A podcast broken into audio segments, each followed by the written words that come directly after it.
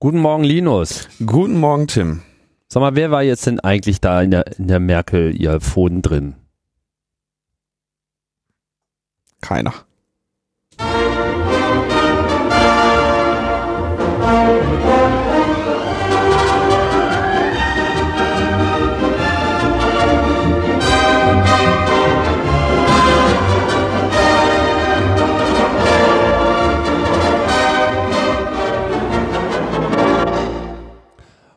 Womit bewiesen wäre, dass Überwachung überhaupt nicht stattfindet? Alles nur heiße Luft und äh, ja, heiße Luft ist ja auch jetzt nicht das Schlechteste. Viele Leute geben sehr viel Geld aus. Ja, lange, weite Wegstrecken werden angetreten.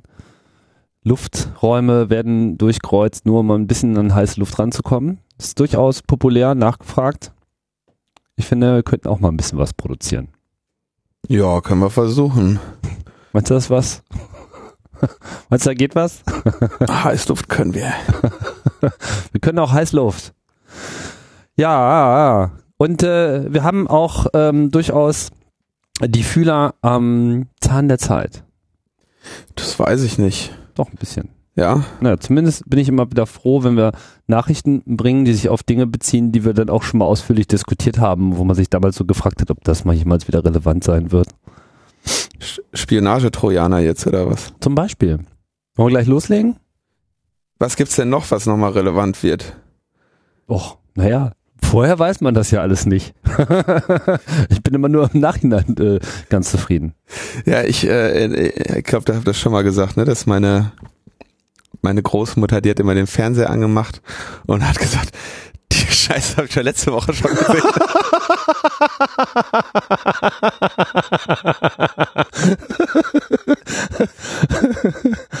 Und das Problem war, sie hatte in der Regel recht. Ja, total. Aber die hatte, die war dement, ne? Also das war, das, das hat ihn, das, selbst das hat ihn noch mitbekommen. Oh Gott. Das war, es hatte, entbehrte nicht einer gewissen Komik. Nee, in der Tat nicht. ja, vielleicht ist das dann auch irgendwann so die Voraussetzung, dass man irgendwie die Sache überhaupt noch geblickt bekommt. Ja. ja. Die Verrückten sind die wahren Normalen. die hat das rausgehabt, also das, ja. Dann äh, steigen wir nochmal kurz ein hier. Also, vor einiger Zeit war es äh, irgendwann im war schon letztes Jahr, ich weiß es mal ganz genau. Auf jeden Fall gab es mal so diese Nachricht, dass ja bei Belgacom, dem quasi dem, dem belgischen Äquivalent der Deutschen Telekom, umfangreiche über Abschnorchelungsvorfälle bekannt wurden, wo äh, unbekannte ja Gruppen na, Bel Belgacom hat ja nicht nur wie die Telekom irgendwie Privat- und Firmenkundendienste angeboten, sondern auch als Carrier anderen äh, Kabel angeboten. Ne? Mhm. Also so eine Durchleitung. Genau.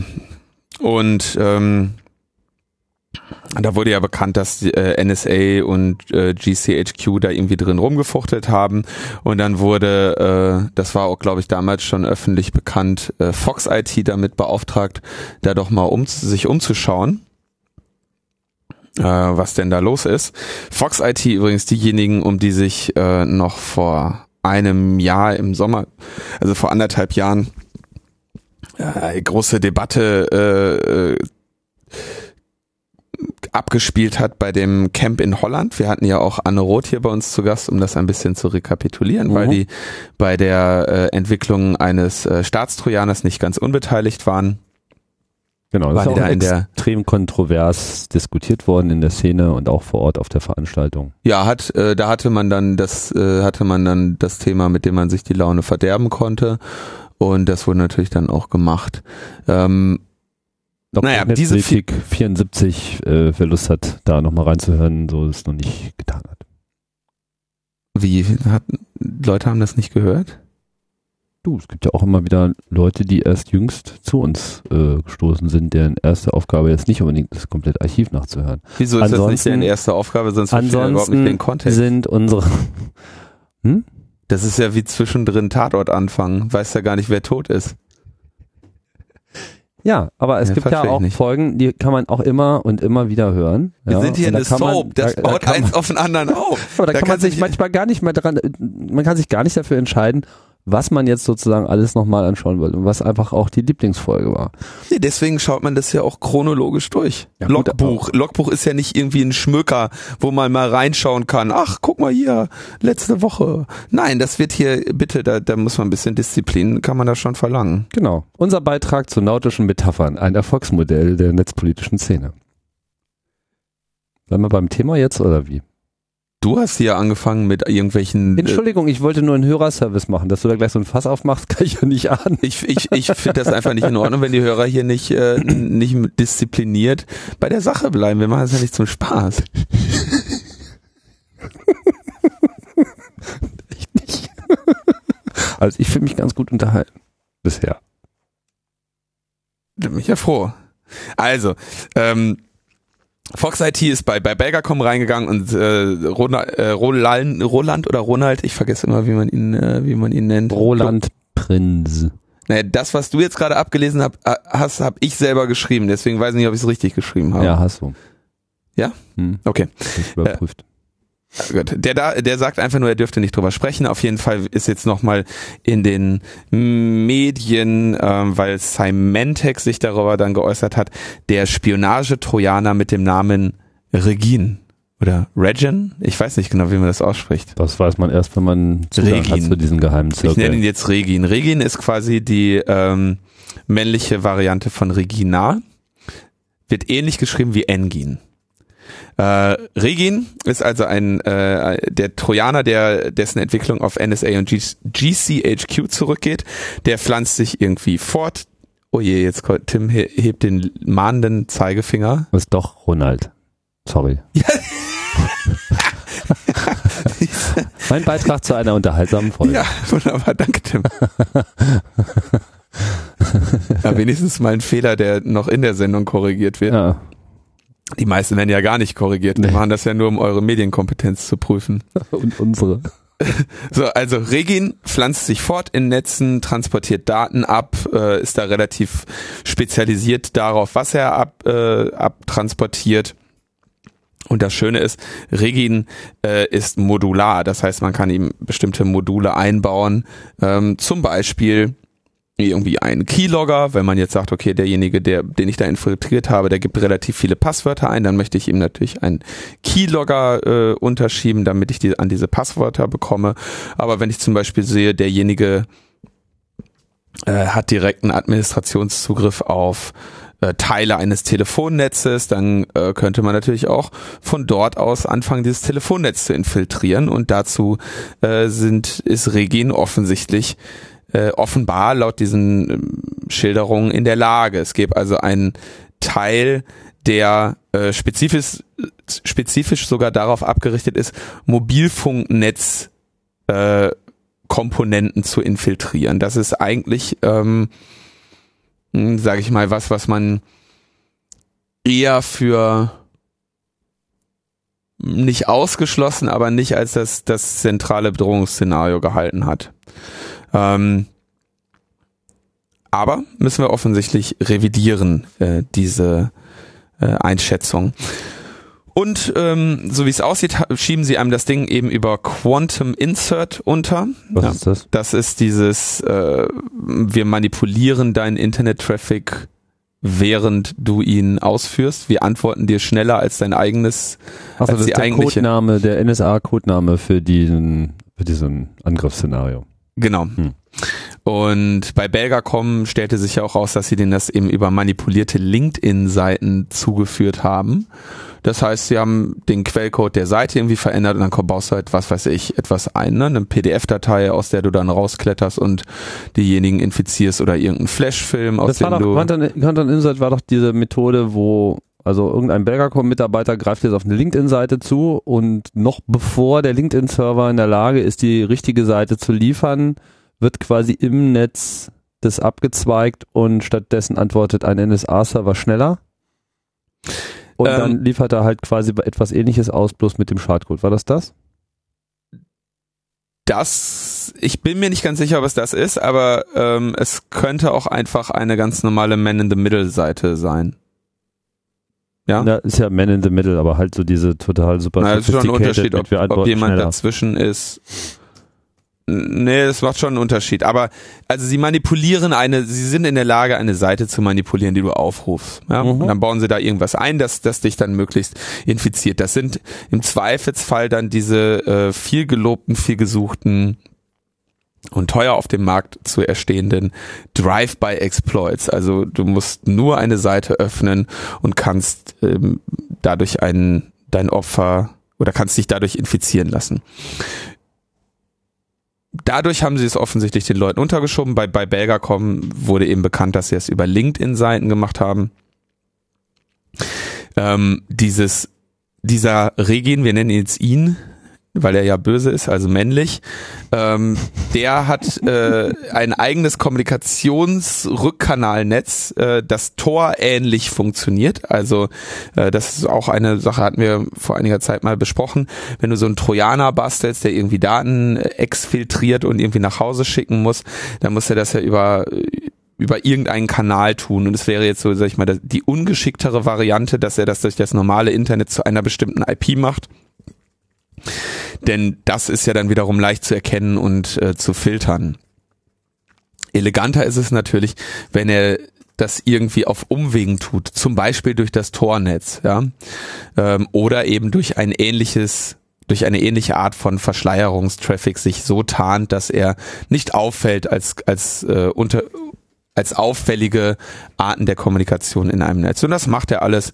Ähm, und über ein Viertel der Infektionen die bekannt sind, äh, hätten also bei Telekommunikationsunternehmen stattgefunden. Das heißt, die haben sich wirklich äh, die Mühe gemacht, einen Trojaner zu bauen, der wirklich ganz spezifisch und gezielt ähm, Telekommunikationsnetze und Netzanbieter infiltriert. Ähm, das ist jetzt, wie gesagt, bis auf den Teil, dass sie sogar bis in die Netze vorgedrungen sind, ähm, nicht wirklich was Neues, dass äh, Trojaner zum Einsatz kommen bei Staaten oder zur Spionage. Aber das Niveau, was hier von allen Seiten so hoch gelobt wird, ist natürlich schon ähm, interessant für Menschen, die sich damit auseinandersetzen. Mhm. Ja, damit einhergeht natürlich mhm. auch ja. der Teil, den ich ja auch immer für unwahrscheinlicher gehalten habe, dass ich, ich habe ja eigentlich immer gesagt, naja, die Menge an Daten, kriegst du eigentlich nicht aus so einem Telefonnetz raus, ohne dass das der ähm, dem Betreiber auffallen könnte und den Geheimdiensten auffallen sollte. Mhm. So dass ich es immer für wahrscheinlicher gehalten habe, dass sie mit den Geheimdiensten äh, mit den lokalen Geheimdiensten kooperieren, was sie ja auch tun oder dass der, dass der Geheimdienst direkt mit dem Netzanbieter kooperiert, was er auch tut, kommen wir gleich noch zu. Aber offensichtlich, wenn sie gar nichts haben, dann trojanisieren sie eben auch einfach das direkt das ganze Netz. Und das haben sie eben bei äh, Belgacom gemacht. Da ging es ja auch darum, dass über Belgacom irgendwie die United Nations angebunden waren und äh, diese Sache, an die Sache erinnere ich mich schon gar nicht mehr in, in, in ihrem vollen Ausmaß. Mhm. Aber ist schon eine, eine interessante, ein interessanter Punkt zu hören, dass sie also wirklich, ja, sehr hohe, sehr hohe Aufwände da betreiben. Und in die viel gerühmten und viel diskutierten Zero Days, die der BND gerne kaufen möchte, das ist genau, wo man solche Sachen dann eben drin unterbringt. Ne? Dass man irgendwie äh, Möglichkeiten braucht, wenn man erstmal in der Lage ist, Code aus, äh, auszuführen auf seinem Zielsystem, dass man dann noch in der Lage ist, auch äh, Administratorrechte zu bekommen, um die Kiste völlig zu ownen. Und genau solche Sicherheitslücken, die keinem bekannt sind, äh, die benötigt man für derartige Angriffe. Und da geht dieses Geld dann, oder da, da kommt das Geld her und da gehen diese, äh, geht das Wissen über diese Schwachstellen dann hin. Aber war Fox IT nicht auch selber mit Spionage, äh, Entschuldigung, mit so Staatstrojaner-Projekten? Genau, das hatte ich eingangs, das hatte ich eingangs erwähnt. Und die werden sozusagen von Belga kommen dann. Ja, wen willst du denn sonst holen? Ist doch ideal. Holst du diejenigen, die, die äh, schon mal selber geschrieben. Ja, natürlich. Nicht selber geschrieben. Ähm, die haben ja, glaube ich, ich weiß nicht mehr genau, für, ob das jetzt Belgien oder die Niederlande waren, wofür die irgendwie einen Staatstrojaner programmiert hatten. Oder ob die den überhaupt programmiert hatten oder nur reviewed hatten. Da bin ich mir jetzt gerade nicht so ganz sicher. Aber die haben auf jeden Fall Ahnung von sowas, sind Security-Leute. Mhm. Klar. Aber jetzt so Informationen über dieses, was bei dieser Untersuchung konkret herauskam, ich würde von diesem Belgacom-Ding gerne weg, weil der sagt, er, er spricht da nicht drüber. Es ist noch nicht mal hundertprozentig sicher, dass es bei Belgacom wirklich Regin war. Nur Ronald Prinz sagte eben, ohne dass er nach Belgacom gefragt worden wäre in einem Interview, also ich darf natürlich jetzt nicht über irgendwas sprechen, was bei Belgacom herausgefunden ist, aber es gibt zum Beispiel Trojaner, die Folgendes tun. Also das war so. Verstehe. Ja. Ja, hm. es gibt Malware und da geht, da geht sie, da speist sich dieser schöne Zero-Day-Markt von, dass am Ende solche Entwicklungen rauskommen, dass Geheimdienste unsere Infrastruktur angreifen.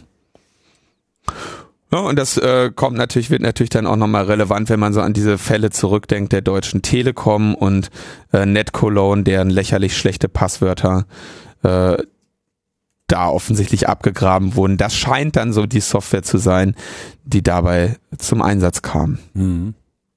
Und es ist immer so in der, wenn du jetzt hier wie so ein Telekommunikationsunternehmen führst, immer natürlich eine der Schwachstellen, vor der äh, gewarnt wird oder um die du dir Sorgen machst, dass deine Administratoren gehackt werden. Und das ist auch das, was hier also das ist ein sinnvolles Einfallstor und das wurde hier auch genutzt. Ja. Wenn man so einen Aufwand betreibt, man natürlich nur da, wo man nicht einfach klopfen kann. Also warum sollte ich mir die Mühe geben, einen Trojaner entwickeln, dessen Entdeckung zu riskieren und irgendwie mich über Monate oder Jahre in irgendeine Infrastruktur reinzuhacken? Wenn ich auch einfach sagen kann, Kollegen, wie sieht's aus? Das äh, hat dann der GCHQ-Partner Cable and Wireless, ein traditionsreicher und wohlklingender Name, mhm. im Bereich der Unterseekabelbetreiberunternehmen getan und wurde 2012 von Vodafone übernommen. Jetzt ist natürlich unklar, ob die das weitermachen oder nicht, aber es wäre jetzt natürlich erstaunlich, wenn Vodafone, ausgerechnet Vodafone, derartige Kooperationen hm, plötzlich beenden würde, zumal wenn sie sogar noch bezahlt werden. Da gibt's jetzt eine ausführliche Excel-Tabelle, wo äh, GCHQ mit wessen Hilfe Zugriff auf welches Unterseekabel hat. Das ist natürlich. Wo kommt die, diese Tabelle her? Vom Edward. Vom Edward vom Edward. Und die wurde veröffentlicht, ich glaube, von der von NDR, WDR und Süddeutsche Zeitung. Das ist ja so das deutsche, eines der deutschen Rechercheteams, die diese Snowden-Sachen untersuchen. Die haben das veröffentlicht auf, ähm, auf irgendwie, ich glaube, Google Drive. Was? Google Drive, ja. Naja, okay, äh, haben sie veröffentlicht. Und ähm, da gibt's also eine, eine Liste der, der, der Kabel, auf die sie eben Zugriff haben. Und da kommt, taucht ein Unternehmen relativ häufig vor, äh, drin auf. Und das ist eben dieses Unternehmen Gerontic, was der Codename ist für Cable and Wireless. Da steht da auch drin, dass Gerontic Cable and Wireless ist. Das steht in dem Artikel. Ich habe mir diese Liste jetzt nicht so genau angeschaut, weil ich kein Experte bin. Ähm, da musste dann, da müssen sich andere dran setzen. Da hast halt den Namen des Kabels, dann siehst du, wem das gehört, und dann siehst du, wer äh, wo das ankommt, nämlich in den UK Pottington zum Beispiel hier ein Kabel, was ich mir angeschaut habe, und dann steht da irgendwie drin, wie viel da wie viel Kapazität, also welche Bandbreite dieses Kabel hat und welche Bandbreite äh, mit, mit welcher Bandbreite sie darauf zugreifen können. Und hier steht dann zum Beispiel bei einem äh, ein Kabel, das C und W gehört und der Landing-Partner wäre eben Gerontic. Ja, das heißt, Mhm. da haben sie offensichtlich diesen Codenamen benutzt. Mhm. Ja, das heißt, wir haben jetzt eine schöne Liste, auf welche Unterseekabel sie Zugriff haben. Vor ein paar Jahren, also als es anfangs um Unterseekabel ging, da wurden dann mal einzelne Kabel benannt beim Namen. Ne? Und jetzt wissen wir alle. Das ist natürlich ganz schön interessant. Und man kann natürlich hoffen, dass da jetzt andere sich drum kümmern, dass das auch aufhört. 2009 hatte äh, GCHQ Zugriff auf äh, insgesamt knapp 7000 Gigabit pro Sekunde und 70 Prozent seiner Zugriffe wurden realisiert mit der Hilfe von C und W. Aber es gibt auch andere Unternehmen in diesen Listen, zum Beispiel British Telecom mit dem Codenamen Remedy und Level 3 mit dem Codenamen Little. Das wird ihm bestimmt nicht gefallen. Was wird dir nicht gefallen, dass sie in dieser Liste stehen oder was? Dass sie Little genannt werden. Nein, Nein, Für so einen Netzbetreiber ist das ja geradezu Ja. eine Beleidigung. Das, mö das könnte also dann die, die Geschäftsbeziehungen äh, negativ beeinflussen oder beeinträchtigen. Aber zumindest was Cable and Wireless angeht, äh, scheint es sehr freundlich zu sein. Da gibt's dann so ähm, Einträge in den in den Tagebüchern. Äh, wir haben Ihnen die Spezifikationen der Kernkomponenten Komponenten gegeben. Dann müssen Sie jetzt die internen Tests durchführen. Und wenn die erfolgreich verlaufen, haben wir bald schon äh, Zugriff und können hier irgendwie eine äh, erste Machbarkeitsstudie selber durchführen und so weiter. Und es äh, sind größere Geldbeträge im äh, GCHQ-Budget verzeichnet, die dann auch eben an Cable and Wireless äh, gegangen sind. Vodafone hält sich dazu geschlossen und sagt gar nichts. Aber die sagen ja eigentlich sowieso nichts. Als irgendwie das BSI mal bei denen nachgefragt hat, wie sieht's denn hier aus mit der Mobilfunksicherheit und überhaupt und wer hatten bei euch, ne? und dann war Vodafone immer die einzigen, die keine zufriedenstellende Antwort gegeben haben. Das Maul nie aufgekriegt.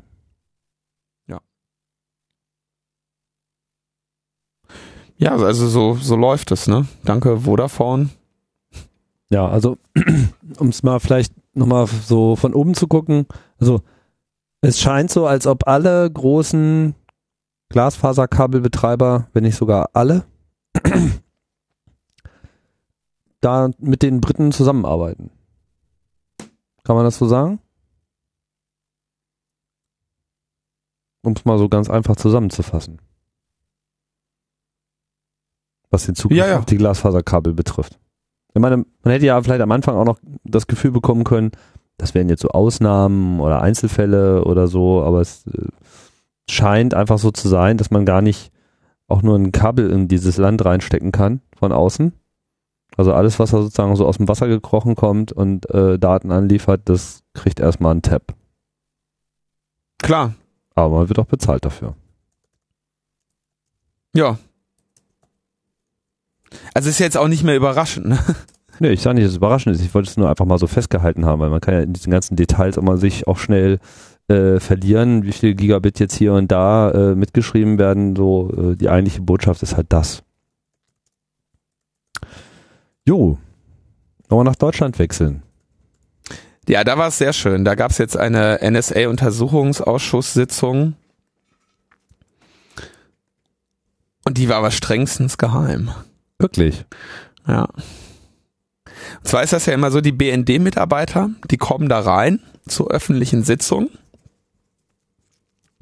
Da erzählen sie dann schön für die Journalisten, die dort sitzen, ja, alles kein Problem, ne, ist alles wie ist ja, der Satellit ist ja im Weltraum. Das ist ja, da gilt ja gar kein Gesetz, gegen das wir verstoßen können. Und äh, massenhafte Daten, das stimmt ja alles gar nicht, ne, ist, ist ja jetzt nicht massenhaft. Und ähm, dann geht's ja irgendwann in die nicht öffentliche Sitzung, in der sie dann wirklich mal ins ähm, ins Verhör genommen werden, ja, und wo sie dann zum Beispiel auch mal mit Beweisen konfrontiert werden können, ähm, die dem, was sie in der öffentlichen Sitzung erzählt haben, auch widersprechen, ja. Mhm. Und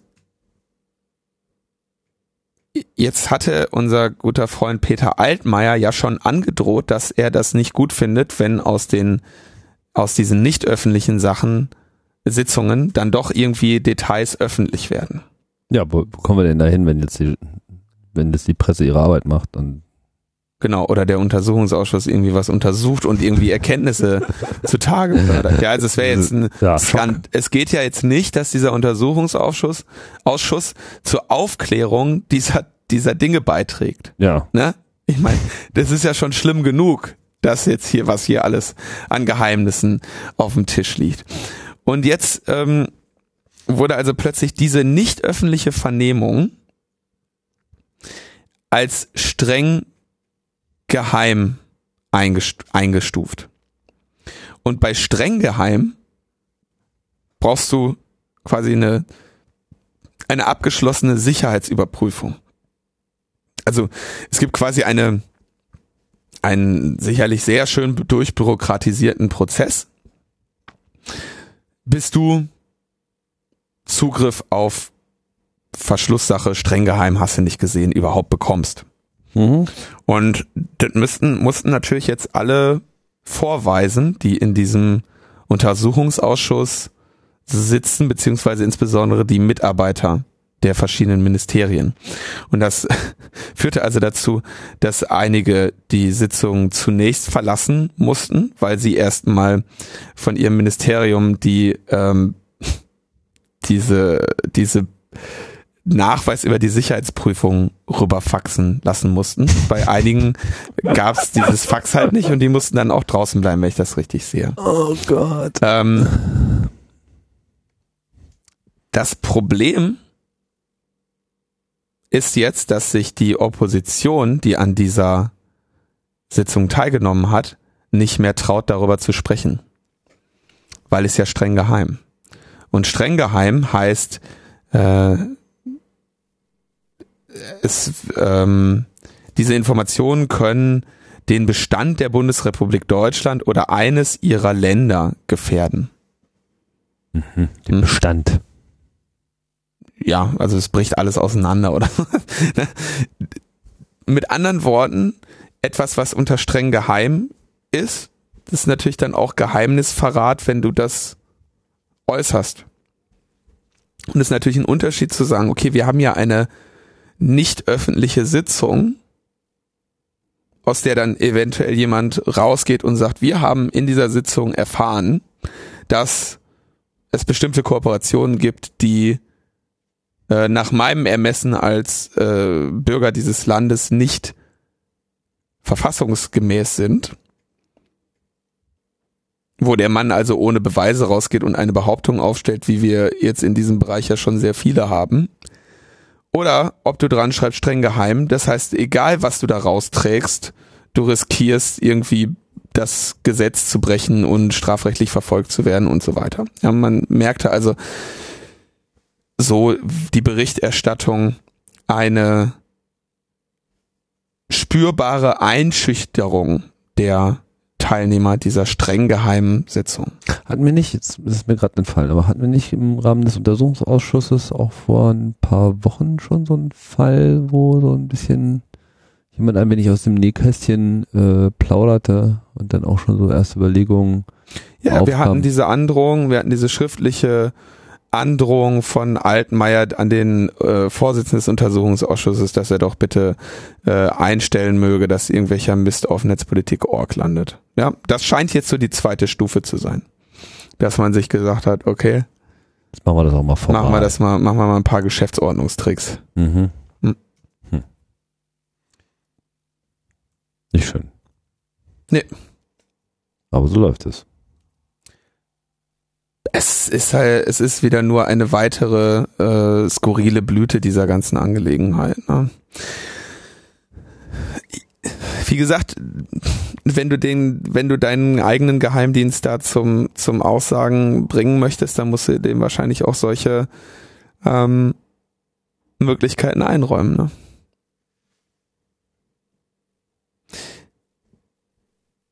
So läuft's. Aber das Schöne ist ja, wenn Ja. alles streng geheim ist, dann gibt's ja auch keine Beweise.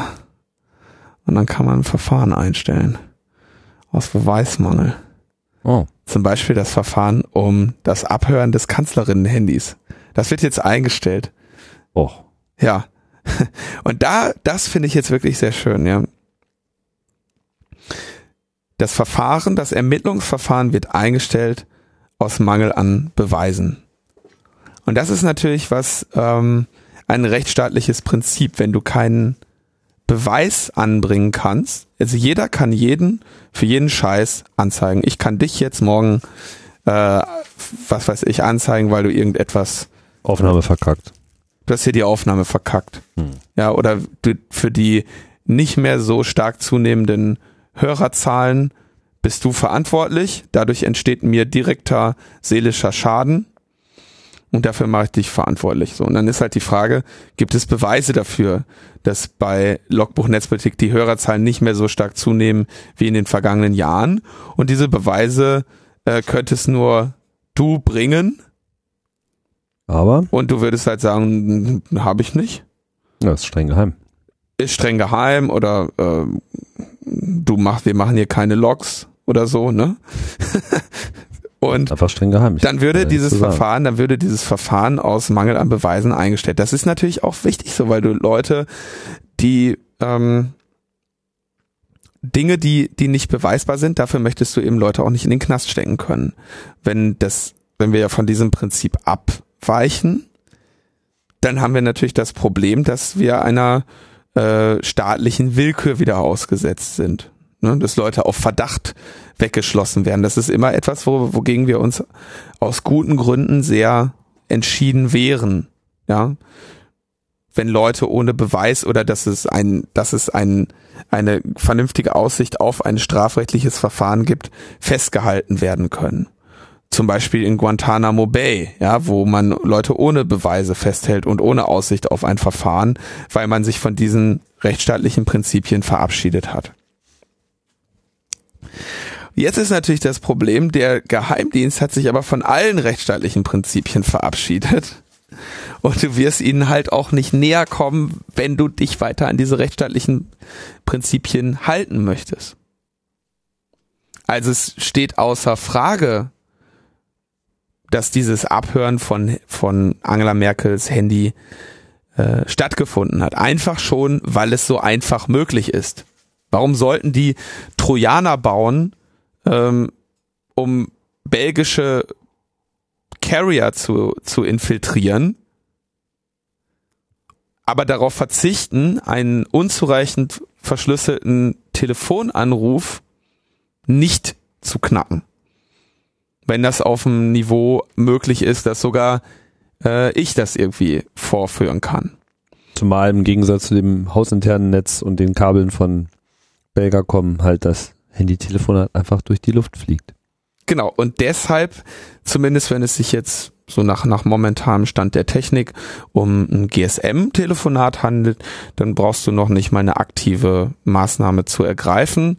Ähm, was jetzt so bei 3G, 4G-Telefonaten ist, äh, wird sich, denke ich mal, in den nächsten Wochen dann vielleicht noch zeigen. So beim Chaos Communication Kongress sind da einige Vorträge eingereicht, die äh, auf einige interessante Ergebnisse der Forschung in diesem Bereich hindeuten. Aber es sieht danach aus, dass du relativ wenig Spuren hinterlassen musst, wenn du so einen Telefonanruf abhörst. Ja, Im 2G-Bereich eben tatsächlich überhaupt gar keine. Also weil es einfach komplett der Verschlüsselungs, die, Versch die Verschlüsselungsverfahren, die dort optional zum Einsatz kommen können, sind mittlerweile so dermaßen gut dokumentiert und die Angriffsszenarien sind so mit vertretbarem Hardwareaufwand durchführbar, dass halt einfach eine Verschlüsselung an der Stelle überhaupt nicht mehr schützt. Richtig zusammengefasst?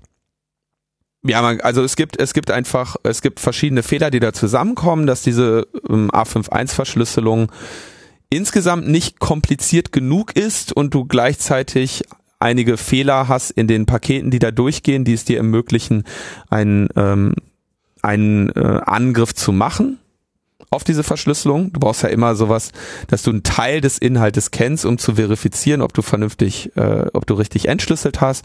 Und das ist inzwischen oder seit einigen Jahren mit relativ vertretbarem Aufwand, Rechenaufwand möglich. Da kannst du live äh, so ein, so ein GSM-Telefonat abhören. Und ne, das ist ja auch seit Jahren bekannt. Also es gäbe jetzt keinen Grund, warum ein Geheimdienst genau das nicht tun sollte, wenn man sich anschaut, was sie für anderen Aufwand betreiben. Aber komm darauf zurück. Du musst es ja erstmal beweisen.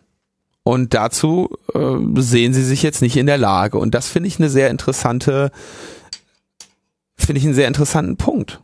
Ich meine, sie wüssten, sie, sie haben keine Beweise dafür, dass es stattgefunden hat. Ja, weil du einfach eine Antenne aufstellen kannst und das Telefonat empfängst, entschlüsselst und fertig. Wenn dir nicht nachher die, die, die Festplatte mit den entschlüsselten Telefonaten verloren geht, äh, gibt es keinen Beweis. Und auch ein, dass auf irgendeiner, auf irgendeiner Folie von Edward Snowden steht, Zielperson der Kommunikations, da hast du noch nicht den, den tatsächlichen Punkt, nachgewiesen, dass das tatsächlich wann, wo, wie stattgefunden hat. Das reicht nicht für eine Verurteilung. Und ich würde auch nicht dafür in, also auf, auf Basis irgendeiner PowerPoint-Folie würde ich halt auch nicht in Knast gehen wollen. Das ist halt eine Sache, auf der ich mich als in, in anderen Bereichen eben natürlich sehr stark engagiere für diese rechtsstaatlichen Prinzipien. Und die Herausforderung, vor der wir jetzt stehen, ist, ja, der Geheimdienst scheißt da völlig drauf. Unsere eigenen Geheimdienste scheißen auf diese Prinzipien, wenn sie sich in anderen Ländern ähm, engagieren. Wir wissen noch nicht mal, ob diese Prinzipien von den deutschen Inlandsgeheimdiensten wirklich gewahrt werden. Alle, alle Bürgerrechte, die wir so in unserem, in unserer Verfassung eingeräumt bekommen. Und genau aus diesem Grund gibt es ja auch diese Trennung, um das nochmal in größeren Kontext zu setzen, genau aus diesem Grund gibt es ja die Trennung von Geheimdiensten und Polizei. Ja, der, die Polizei muss sich mit ihren Ermittlungsmethoden an diese Restriktionen halten. Dafür können sie aber irgendwie eine Anklage vorbringen und du kannst in, in den Knast wandern. Aber die Polizei darf nicht wie der, äh, wie ein Geheimdienst nach Gutdünken alles abhören, wie sie wollen. Der Geheimdienst kann das schon machen, muss dich darüber auch jetzt nicht unbedingt in Kenntnis setzen. Der kann aber nicht da, dazu führen, oder der, der kann nicht darauf hinarbeiten, dass du einer Verurteilung äh, zugeführt wirst. Ja, das heißt, die, die, die ungesetzlich abgehörten Telefonate, die der Geheimdienst sammelt, darf er nicht der Polizei zuschanzen, damit du am Ende vor Gericht damit stehst. Ne? Auch so ein Prinzip, was äh, immer weiter ausgehöhlt wird und dessen Einhaltung natürlich auch schwer ähm, zu, zu überprüfen ist. Ja, aber es gibt ja seit vielen Jahren und jetzt auch in letzter Zeit auch wieder neu immer so diese Forderung nach Koordinationszentren. Genau, haben wir ja hier auch einen stehen, ne? Ja. In, Oder ähm, halt in wie heißt es. Tripto. Tripto, ja. Genau. Ne? Und das ist halt eigentlich genau das, was so beim Design des äh, Grundgesetzes der Bundesrepublik mal ganz bewusst eben anders gedacht war, weil man damit eben die entsprechend schlechten ähm, Erfahrungen gemacht hat in der Nazi-Zeit und ähm, bisher hat sich das eigentlich als durchaus hilfreich erwiesen. Aber naja, wie das immer so ist, man will ja mal eine schlagkräftige Polizei haben. Man muss ja auch, kann ja nicht sein, dass man Informationen, die man hat, nicht nutzen kann. Und diese ganze Politiker-Rhetorik, das ist immer das, was eben genau diesen Punkt aufweicht. Und ich bin mir nicht so sicher, wie lange da ein gesellschaftlicher Widerstand überhaupt noch aufrechtzuerhalten ist, so er denn überhaupt noch existiert. Ja, das ist auch schwierig, ist auch schwierig mitzuteilen. Aber um, um nochmal auf den Punkt zurückzukommen, ich finde das natürlich, es war mit nichts anderem zu rechnen, als dass dieses Verfahren aus Mangel aus Beweisen eingestellt würde. Mhm. Ja. Selbst wenn sie jetzt einen aktiven ähm, IMSI-Catcher genutzt hätten und es irgendwie Traces darüber gäbe, dass der zum Einsatz gekommen ist, ne? wenn, sagen wir mal, die, die Bundesregierung hätte da irgendwie mit aufgezeichnet und, und würde irgendwie das Mobilfunknetz um sie herum monitoren oder sonst was, dann hättest du immer noch nicht den Beweis, wer den aufgestellt hat. Ja? Also das nachzuweisen ist schwierig und in diesem Fall nicht gelungen und wir müssen uns jetzt überlegen, regen wir uns da jetzt drüber auf oder nicht? Ich persönlich bin da echt gespalten. Ich bin da wirklich gespalten. Also darüber aufregen, dass jetzt diese Ermittlungen eingestellt wurden. Ja. Mir misslingt das jetzt so ein bisschen, aber das hat eben eher so ein bisschen was damit zu tun, dass, wie du das schon ausgeführt hast, da eben mit nichts anderem zu rechnen war.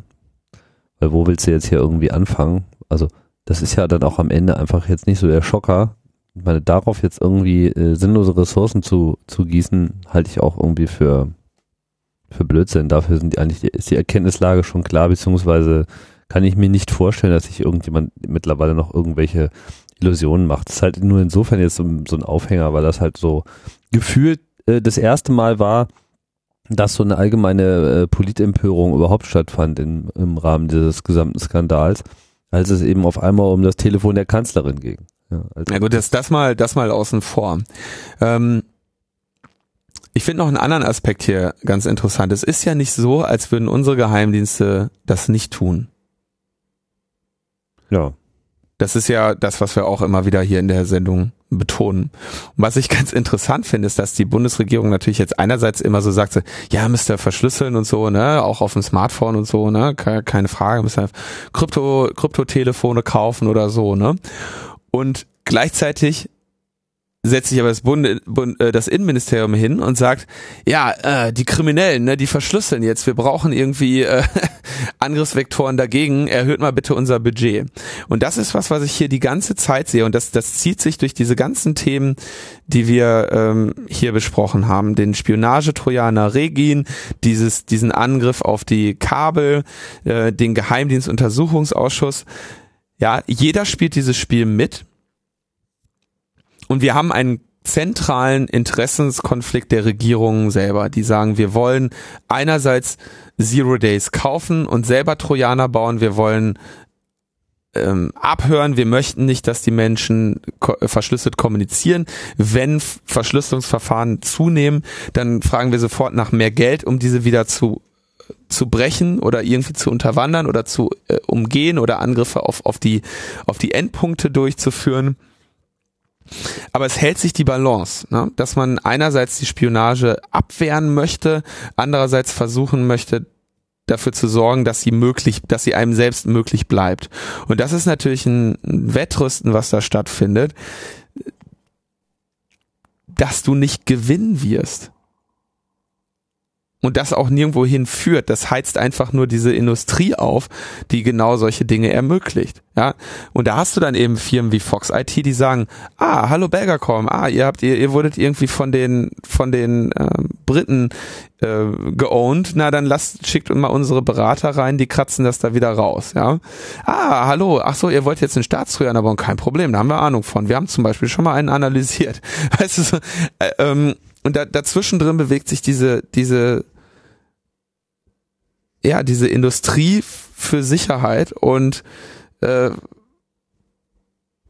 spielt da einfach in, in, teilweise eben in alle Richtungen mit. Und das wird so vermutlich weitergehen, weil die Anreize, die unsere Regierung in dem Bereich setzt, auch genau dahin zeigen, ja, dass sie sagen, ja, okay, wäre ganz gut, wenn ihr hier mal ein bisschen verschlüsselt und da können wir vielleicht auch mal ein bisschen Wirtschaftsförderung machen oder so, ne? Aber wenn, wenn das irgendwie überhand nimmt mit dem Verschlüsseln, dann müssen, brauchen wir auf jeden Fall auch ein Budget, um das wieder angreifen zu können. Ne? Das, äh, so dreht sich das alles im Kreis. So dreht sich das im Kreis und solange das, das BSI irgendwie unter dem, unter dem Innenministerium sitzt, ist dem natürlich eh nicht zu trauen. Ne? Hm. Ja, das vielleicht mal so, um zu zeigen, wie, also ich finde, finde in dieser Folge zeigt sich sehr dieser, dieses äh, Spannungsfeld aus der eigenen Interessen, die, die, die, die, die verschiedenen äh, Player haben, die sich am Ende aber nur auf, auf, auf Budgets runterbrechen und in der Mitte ist dann eben die Industrie, äh, die solche Sachen produziert und, äh, und dagegen kämpft, ja. Das ist also ein, nichts anderes als ein als ein Wettrüsten. Und fernab von allem, was irgendwie Rechtsstaat oder sonst was ist. Gut, kommen wir ähm, zur europäischen Politik, genauer zur EU. Und dort wird es jetzt wohl eine Prüfung geben, ob die Übermittlung von Fluggastdaten, das sogenannte PNR. Passenger Name Record. Genau. Ähm, was ja lange Zeit schon aktiv ist. Es ging ja so 2001 los, dass die USA angefangen haben, naja, ihr wollt nach USA fliegen, alles supi, aber dann müssen wir vorher mal so die Daten haben und wir hätten auch gerne mal so alles, wer da alles so fliegt. Und zwar gar nicht mal nur Leute, die äh, in die USA einreisen wollen, sondern auch die da so im Transit sind etc. pp. Und dann gab es halt auch entsprechende Abkommen mit der EU und da wurde natürlich willfährig alles da auch datenmäßig auf die Reise ähm, geschickt. Da gab es dann immer schon ordentlich Widerstand dagegen, aber ich glaube bisher keine einzige wirkliche Einschränkung dieses Prozederes. Korrigiere mich. Nö. ähm, so, und jetzt äh, steht eine Prüfung an, ob denn das nun alles noch so ähm, denkbar ist, insbesondere im Lichte des Urteils der äh, zur Vorratsdatenspeicherung durch den Europäischen Gesch Gerichtshof, durch EuGH, was wir ja hier schon mehrfach äh, besprochen haben. Die Entscheidung, die ja im Wesentlichen ja die Implementierung der Vorratsdatenspeicherung in Europa mindestens ver ähm, ja, ersch erschwert, wenn nicht sogar vollständig verhindert. Ja. Das ist genau das übrigens, um das nochmal zurückzuführen, die, die, dass das das Vorratsdatenspeicherungsurteil geht ja auf den AK Vorrat Österreich zurück. Mhm. Und die crowdfunden sich ja gerade, ich hatte das glaube ich in der letzten Folge schon beworben, dass sie sich jetzt die anderen Antiterrorgesetze anschauen wollen. Und schön, es sieht gerade schön aus, dass die, das EU-Parlament das jetzt auch mal mit seinem PNR-Abkommen macht und sagt, nach dieser, nach diesem VDS-Urteil sieht es doch so aus, als wäre dieses Abkommen im Zweifelsfall auch nicht in Ordnung. Dann schieben wir es direkt mal auf die Prüfbank zum EuGH. Und jetzt besteht, besteht natürlich Hoffnung, dass der EuGH das auch nochmal einsackt. Mhm. Das finde ich eigentlich ganz schön, dass da jetzt tatsächlich auch dran geblieben wird und dass man mal in die Offensive geht und vielleicht auch Abkommen und und Richtlinien und was wir da alles inzwischen an, an Antiterrorkram haben, mal einfach sagt, ach so, okay, lass mal schauen, geh mal her, komm mal her. Vielleicht werden wir es auch tatsächlich auf dem Weg nochmal los. Das finde ich ganz schön hier. Mhm. Gab auch durchaus, mh, wie soll ich sagen, angenehm positive ähm, Entscheidung, insofern als das eben deutliche Mehrheit auch gefunden wurde im Parlament dafür. Es war jetzt noch nicht mal eine knappe Entscheidung, das so auf die Prüfbank zu stellen. Gut, das heißt jetzt noch lange nicht, dass man sagt, gar nicht, aber es wird zumindest schon mal nicht verhindert, dass überhaupt geprüft wird. Das ist auch schon mal ein ganz guter Punkt. Prüfen kann man jetzt auch. Super Überleitung. Was kann man denn prüfen? Man kann seinen eigenen Computer prüfen. Ach. Irgendwas? Ob er mit einem Staatstrojaner infiziert ist. Hm. Ja, das ist natürlich jetzt nicht die äh, The Silver Bullet, aber es gibt eine ähm, ein Tool namens Detect, was vorgestellt wurde von verschiedenen ähm, NGOs, die sich quasi an der äh, an dem Bewerben dieses Tools beteiligt haben. Entwickelt wurde es von Claudio, und ich, ich weiß immer nicht, wie man seinen Nachnamen ausspricht, Gualdieri? Sag einfach Bothörder. Oder ist das nicht derjenige, der es gemacht hat? Nee. Doch, der ist das, ja. Der ist das. Ähm, ein ähm, Malware-Forscher, der auch im Citizen Lab da schon ähm, an vielen derer Analysen beteiligt war. Ganz pfiffiger junger Mann in diesem Bereich. Und der ähm, hat also dieses Detect-Tool veröffentlicht, von dem er verspricht, dass es eine Infektion mit verschiedenen Staatstrojanern oder verschiedenen bekannten Staatstrojanern ähm, erkennt. Allerdings nur auf Windows und nur auf Windows 32-Bit. Ah nee, das wurde gefixt. So, es äh, erkennt den FinFisher FinSpy und den Hacking Team Hacking Team RCS, also die beiden großen ähm, Strafverfolgungs äh, Staatstrojaner, die bekannt sind.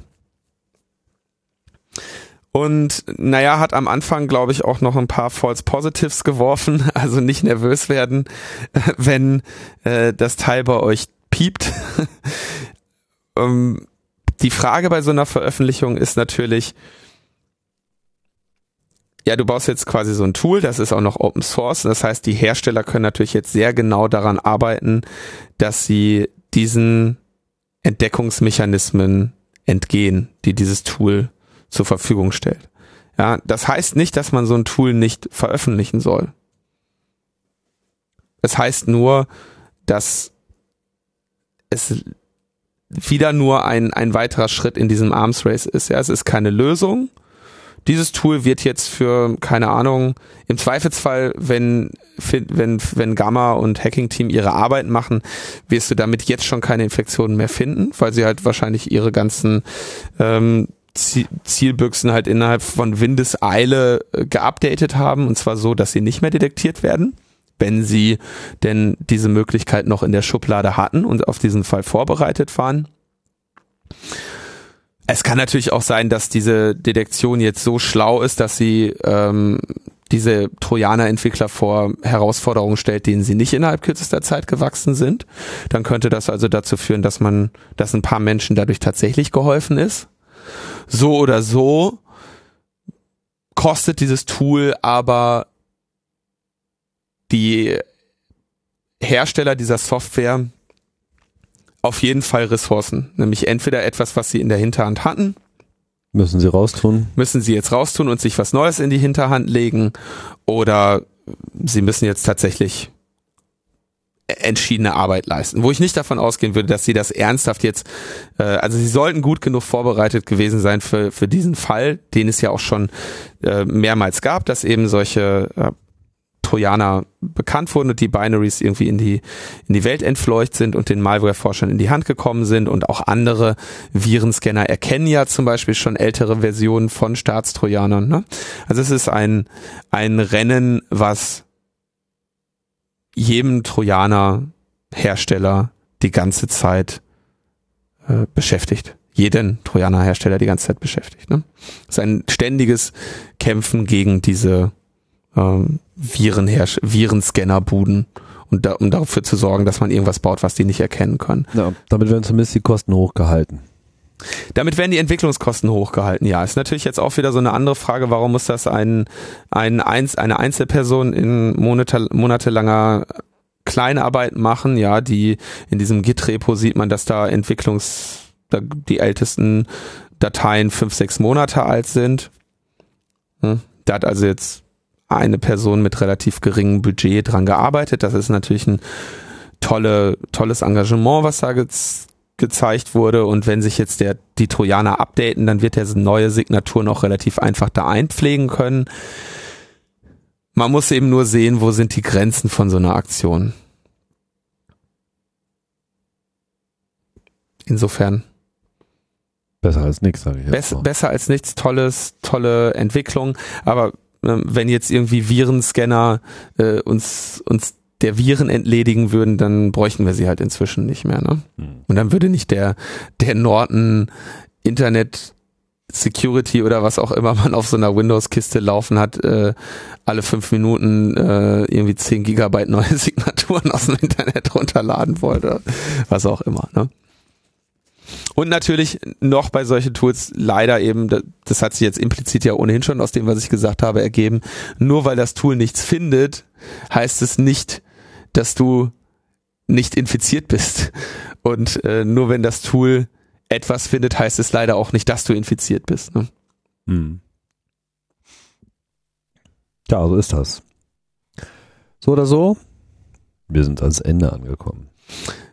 Wir sind am Ende angelangt. Ja, ich hoffe, ich habe dieses Mal nicht so viel R gesagt wie in der letzten Folge. Ich bin ungefähr genauso müde und durch, aber ich habe mich wirklich sehr bemüht, nicht so viel R zu sagen. Ich fand das in der letzten Folge unerträglich. Ach, man kann auch schon mal R sagen. Ja, aber nicht so viel. Da habe ich ja keinen einzigen Satz gesagt ohne R. Ja, äh, R heißt ja nur, dass man nachdenkt. Das ja, mache ich aber nicht. Ich rede nur.